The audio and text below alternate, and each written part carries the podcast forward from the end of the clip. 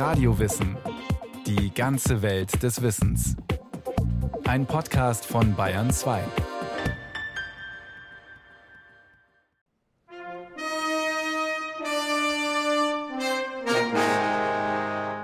Oh, wie werden sie mich alle lieben, wenn ich tot bin.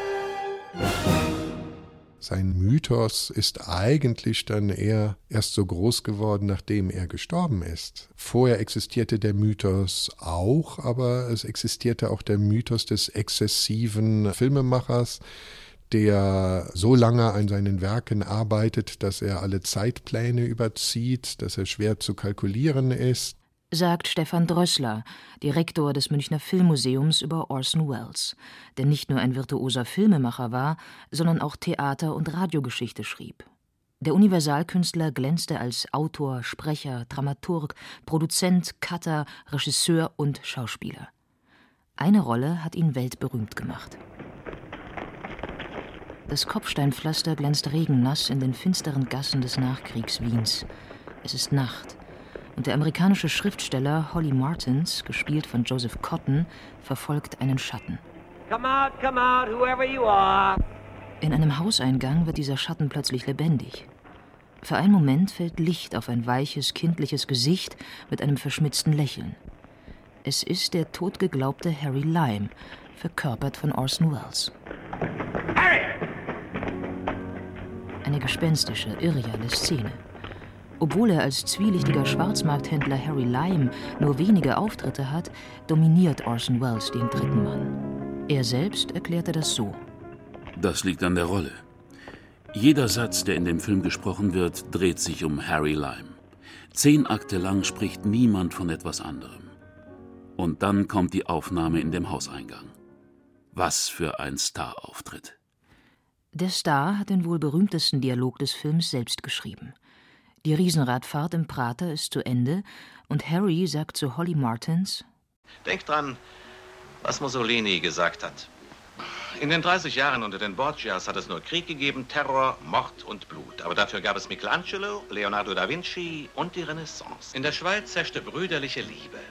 500 Jahre Demokratie und Frieden. Und was haben wir davon? Die Kuckucksuhr. Adieu, Holly. Kuckucksuhr, die eigentlich aus dem Schwarzwald kommt.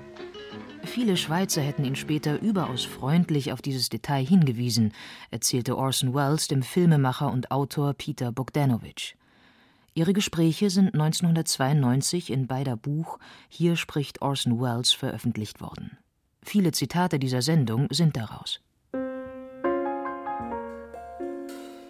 Ich bezweifle ernsthaft, dass er jemals ein Kind war urteilt der Schauspieler Joseph Cotton über seinen Freund Orson Welles, der am 6. Mai 1915 im amerikanischen Bundesstaat Wisconsin geboren ist.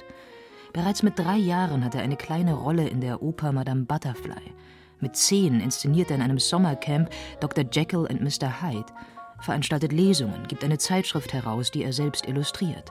Das Madison Journal titelt Cartoonist, Actor, Poet and only ten. Die Eltern fördern die künstlerischen Talente des Poeten und schicken ihn erst mit zehn Jahren auf eine Schule. Davor unterrichteten sie ihn selbst. Meine Mutter war die Künstlerin in der Familie. Sie war Musikerin. Durch sie wurde ich eine Art musikalisches Wunderkind. Als Kind schon Dirigent, Violinist, Pianist. Dann starb sie. Seitdem habe ich nie wieder Musik gemacht. Bis zu ihrem frühen Tod lebt das Wunderkind bei der Mutter.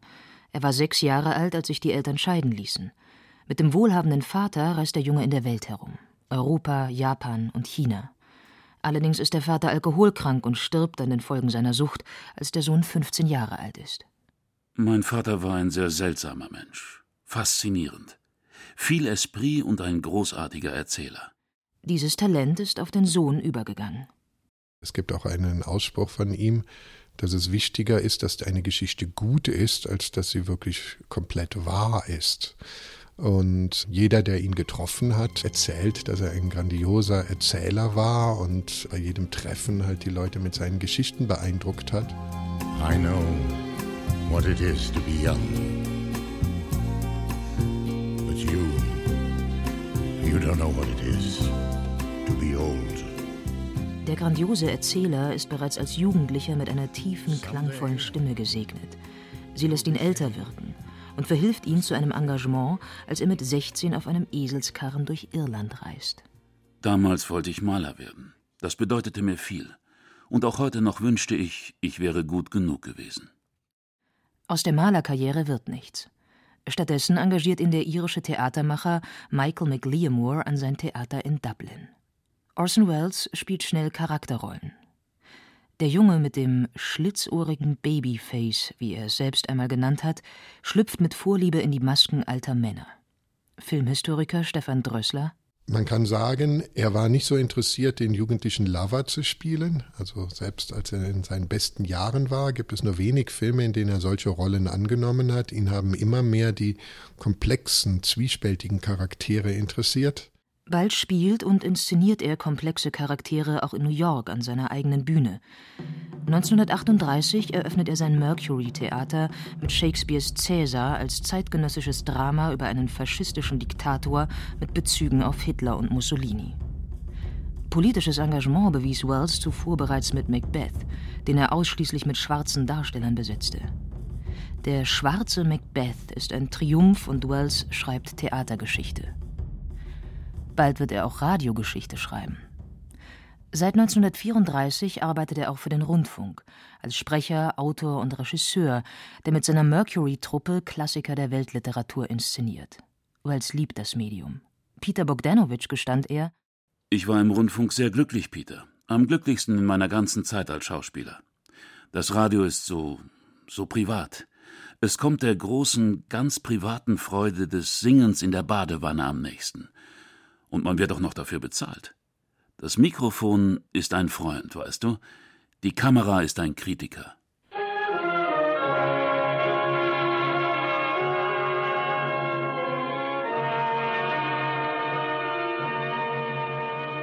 Am 30. Oktober 1938 löst Orson Welles am Mikrofon bei den Amerikanern Panik aus mit seinem Live-Hörspiel Krieg der Welten nach dem Roman von H.G. Wells. We know now that in the early years of the 20th century this world was being watched closely by intelligences greater than man's.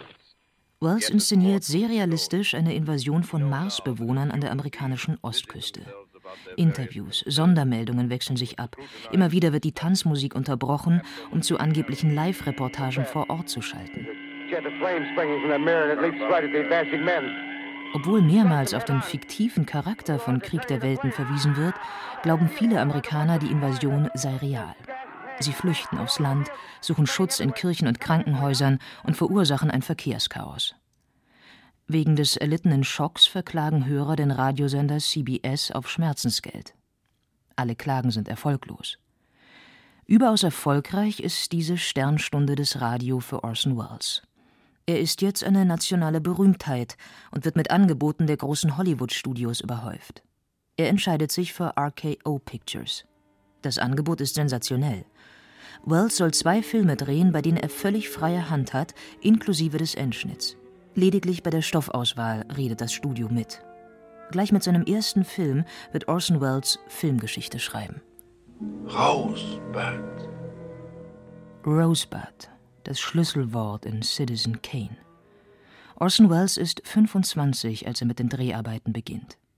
Die Schauspieler, allen voran Joseph Cotton, bringt er von seinem Theater mit. Aber der Radio- und Theatermann hat ein Problem. Er hat noch nie einen Film gedreht. Er löst das sehr pragmatisch und nimmt sich John Fords Western Stagecoach zum Lehrfilm. Einen Monat lang habe ich mir jeden Abend nach dem Essen den Film Stagecoach angesehen. Immer mit anderen Technikern oder einem Abteilungsleiter der Filmgesellschaft und habe Fragen gestellt. Wie wird das gemacht? Warum wird das so gemacht? Das war meine Schule. Die Schule ist gut. Außerdem hat Wells den exzellenten Kameramann Greg Tolland, der ihm alles über Kamera, Linse, Objektive und Beleuchtung beibringt. Die Bildsprache in Citizen Kane ist raffiniert so sind die Bilder von einer unglaublichen Tiefenschärfe, die es ermöglicht, in einer Einstellung mehrere Geschichten gleichzeitig zu erzählen. Citizen Kane steht für die Entwicklung des Tonfilms, sagt Filmhistoriker Stefan Drössler und rät, das Meisterwerk unbedingt im Original anzusehen. Wenn man den Film heute noch in Deutsch sich anschaut, muss man sich vergegenwärtigen, dass eine ganz andere Musik in dem Film gespielt wird, dass die ganze Tonmontage verändert worden ist und das nicht wiedergibt die originale Tonspur, die Orson Welles gemacht hat, sondern das, was sich ein deutscher Synchronregisseur in den 60er Jahren ausgedacht hat. Und das ist dann nur der halbe Film, den man gesehen hat. Auch die Maske ist exzellent. Orson Welles spielt sowohl den jungen als auch den greisen Medienmogul Charles Foster Kane. Für die Maske des 70-Jährigen sei er um drei Uhr nachts im Studio erschienen, erzählt er. Für den jungen Kane habe er sich in ein Korsett gezwängt, um schlanker auszusehen. Und? Und nicht nur das. Ich hatte immer so ein schrecklich rundes Mondgesicht, und das wurde alles mit Fischhaut nach oben gezogen und am Haaransatz festgeklebt. Alles. Als wäre ich ein grausliger alter Star am Ende seiner Tage. Grundsatzerklärung. Ich werde den Bürgern dieser Stadt eine Tageszeitung geben, die alle Nachrichten wahrheitsgetreu bringt. Und ich werde Ihnen einen unermüdlichen Verfechter Ihrer Rechte geben. Ihrer Rechte als Bürger und als Menschen. Gezeichnet Charles Foster Kane. Alles nur Bluff. Kane nutzt seine Macht nur für sich selbst. Er missbraucht sie. Ein Egomane, der sich als Maß aller Dinge sieht. Einer fühlt sich getroffen.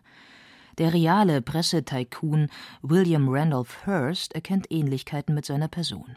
Hearst setzt alles daran, den Film zu verbieten, denunziert Wells als Anti-Amerikaner und startet eine Einschüchterungskampagne, die sich auf die ganze Filmindustrie ausweitet. Er hat Erfolg. Viele Verleiher, vor allem auf dem Land, buchen den Film zwar, zeigen ihn aber nicht. Er läuft nicht in den Kinoketten und in den großen Palästen. So bleibt ihm der große kommerzielle Erfolg versagt.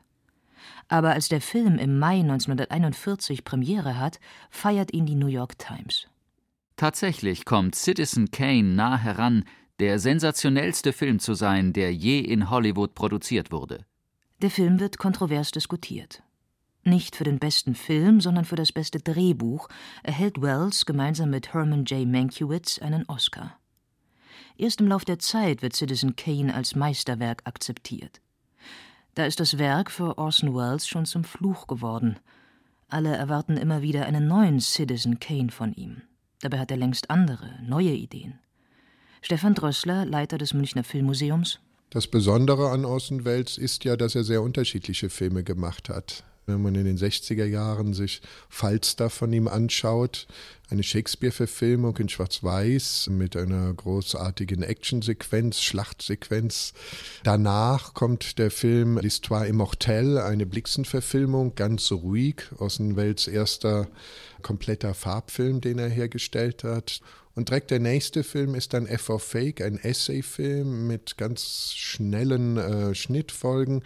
Das heißt, er hat für jede seiner Filme neue Formen gesucht und das macht seine Größe aus.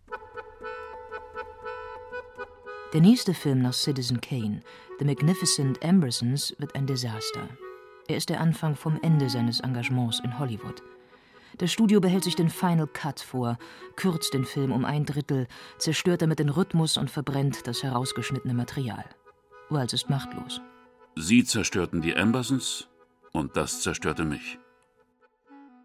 Wells arbeitet zu dieser Zeit, wie er es gewohnt ist, an mehreren Projekten gleichzeitig.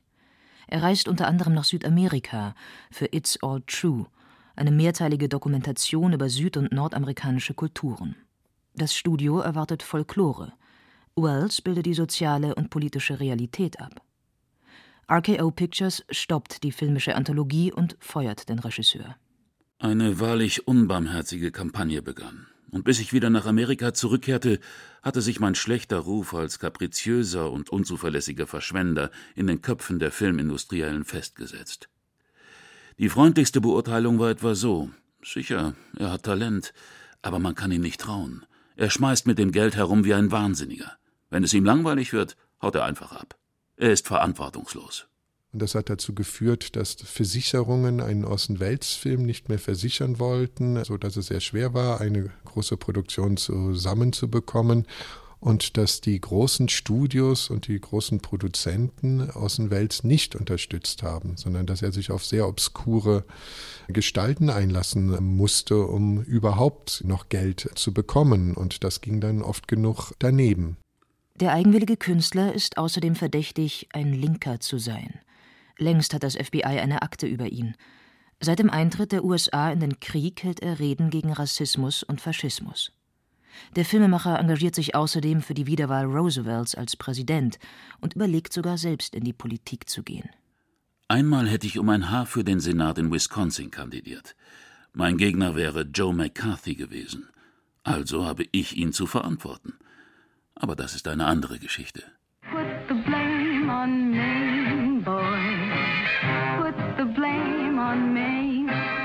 Der begnadete Selbstdarsteller Wells liefert aber auch Stoff für den Boulevard. Wells genießt öffentliche Auftritte, ist Gaststar in diversen Radio- und Fernsehshows. Für Schlagzeilen sorgen seine vielen Affären, etwa mit Judy Garland oder der jungen Marilyn Monroe und seine Ehe mit Rita Hayworth. Es ist seine zweite. Mit 19 schon hatte er die Schauspielerin Virginia Nicholson geheiratet, mit der er eine Tochter hatte. Danach verlobte er sich mit der mexikanischen Filmschönheit Dolores del Rio. Die geplante Heirat platzt, weil er sich in Rita Hayworth verliebt, zu dieser Zeit die femme fatale Hollywoods. Die Presse titelt The Beauty and the Brain. Die Schöne und das Gehirn heiraten 1943, bekommen eine Tochter und lassen sich 1947 wieder scheiden.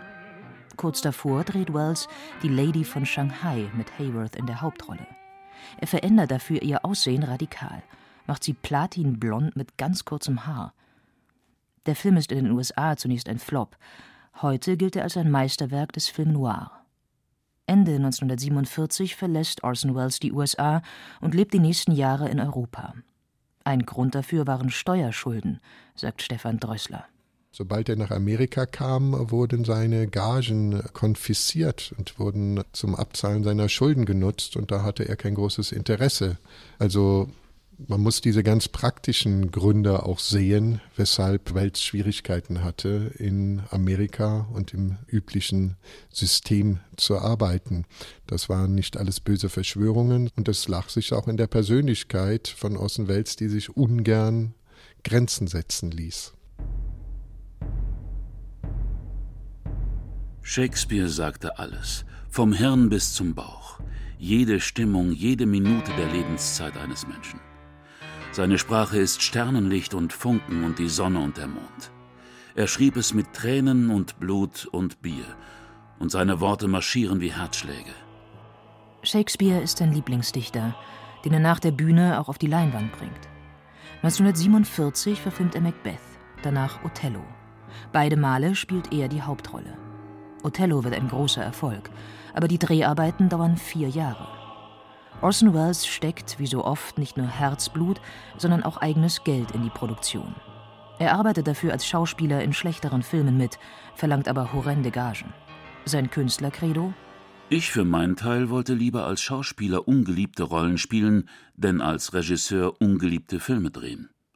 So konnte ich mir meine fast unbefleckte Reinheit als Mitglied der megaphonhaltenden Zunft erhalten. 1952 gewinnt Orson Welles in Cannes mit Othello die Goldene Palme.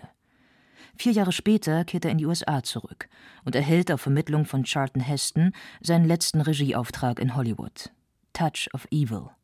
Im Zeichen des Bösen gilt vielen als einer seiner besten Filme. Universal sah das anders. Als das Studio die Rohversion sah, bekam Orson Welles ohne längere Erklärung Hausverbot und fiel aus allen Wolken. Der Film war ihnen einfach zu düster, zu schwarz und zu fremd. Wieder einmal kann er einen Film nicht nach seinen Vorstellungen zu Ende bringen. Der enttäuschte Wells lässt sich in Europa nieder und arbeitet an verschiedenen Projekten. 1966 am Film Falstaff zum Beispiel. Die sinnenfreudige Shakespeare-Figur ist mittlerweile das sichtbare alter Ego von Wells, dessen Leibesumfang beachtlich ist. Sein Appetit war schon in jungen Jahren legendär, ebenso sein Alkoholkonsum. Die Ärzte raten ihm vergebens, dauerhaft abzunehmen. Wells rechtfertigt sich in David Thompsons The Story of Orson Welles so. Man sieht es mir sicher an. Aber ich habe den Eindruck, dass Völlerei um ein Stück weniger tödlich ist als die anderen Sünden. Denn sie ist affirmativ, oder nicht? Zumindest feiert sie einige der guten Dinge des Lebens.